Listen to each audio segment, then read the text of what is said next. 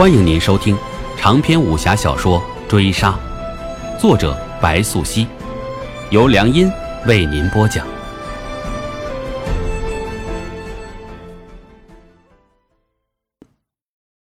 第五十五回，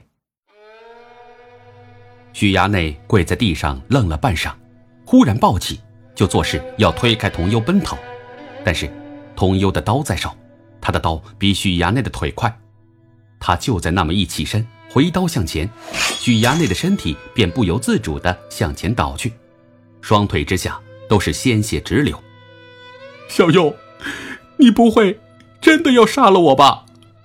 许衙内趴在门槛上，满面泪水，对童优周身散发出的冷意感到陌生及恐慌。杀你！童优俯视他，面上阴寒不去，接着道。唐立书意有言：“谋杀尊亲者，处斩。”你还问我是否杀你？我当然不得杀你。我又何苦杀你？你若还想保全许家颜面，我也不去衙门状告你。你且自己写下悔过书，上梁自缢，也算为家族尽一点心，以慰我姑母在天之灵。许衙内听得，惊恐之下，已吓得尿湿裤子，口中发出凄厉怪叫，语无伦次起来。片刻，他的声音又复转小，嘴上张合不停，却不闻其声。然而，疏忽回过头来，死盯着蔡真真看，那面目阴郁可憎，竟将蔡真真看得双腿发软。小友，我有遗言。少卿，许衙内醒过神来，寻向童幽，双泪。簌簌而落，他已看不清童优的脸，却思路清晰，又落话有声：“思慧嫁给我，就是我许家的儿媳，将来我同思慧在家，替我收养一个孩子，给我们许家留下一点人丁，我死也瞑目了。”童优沉默半晌，他虽憎恶，虽愤怒，但陈思慧还需疗养。收养一个孩子，对表子未尝不是一种生活慰藉。哪怕百年之后他已入土，还有一人可照顾表子临终。随即应允。许衙内得偿所望，心愿既了，摆脱中医，就着伤口赤流血书，自招罪责，愿一死以谢罪。可是，当他回头，许衙内见童优寻来一根长绳，他又后悔了。他自己也不知道哪里来的怪力，转身之间就扑向童优，双手钳上他的脖子，意欲饿死他。于是蔡真真也起了身，他见童优被死死扼住，面色铁青，他就一咬牙，抓起长绳缠上许衙内的脖子，目放凶光，他是要杀了他。许衙内是撑不了些许的，他身体上创口面积极大极深，血气两亏，挣扎两下。就口吐白沫，瘫软下来。蔡真真见童优被压制在下，也不停手，旋即抄起地上横刀，连着许衙内的尸体一起贯穿二人。他哭着，年轻的面庞上都是血污，泪水也呛进鼻腔，很快爆发出凄厉的怪笑。蔡真真已经想好了，杀了童优，杀了许衙内，便去报官，说此二人为得家丑，争相不下。死在当场，一个疯了的陈思辉，他尚且能够对付自如，他便可做了这家的主，他便也不再畏惧这贱民身份，他这后半生尽可高枕无忧。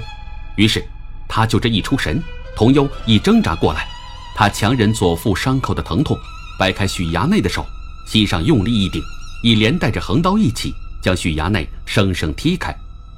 童优起身，不待秦真这反应。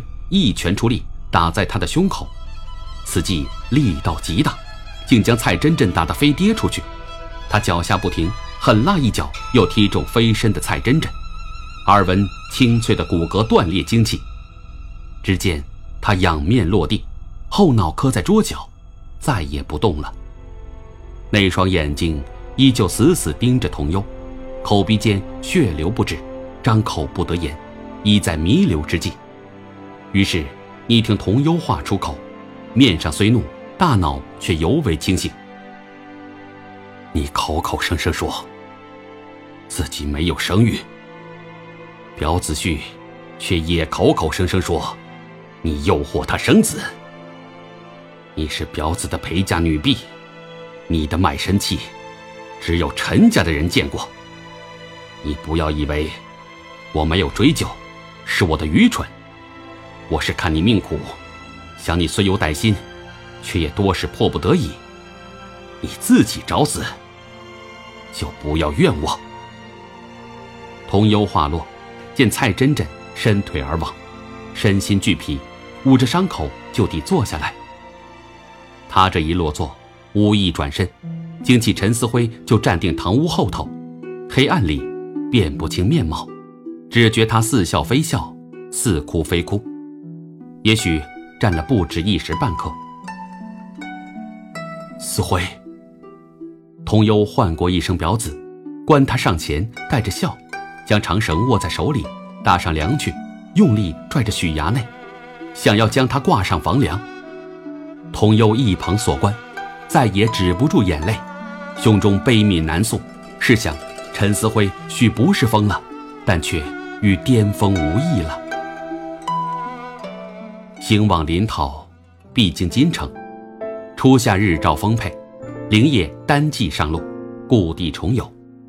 此番行色匆匆，旧景于鬓角风驰掠过，藏花阁烟云已散。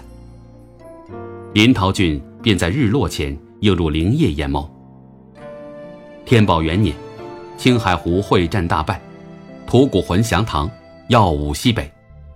王忠嗣高会而选，被授予左武卫大将军一职，担任朔方、河东节度使兼灵州都督。灵业入营之后，即刻被召。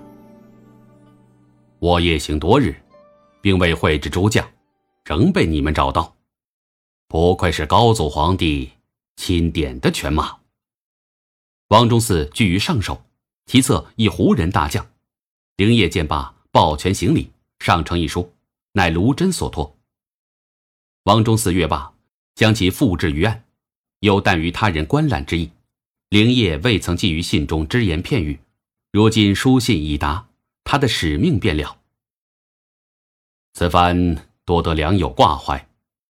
吾深感荣幸，但国家升平之时，为将者在服其众面矣。吾不欲疲中国之力，以教功名耳。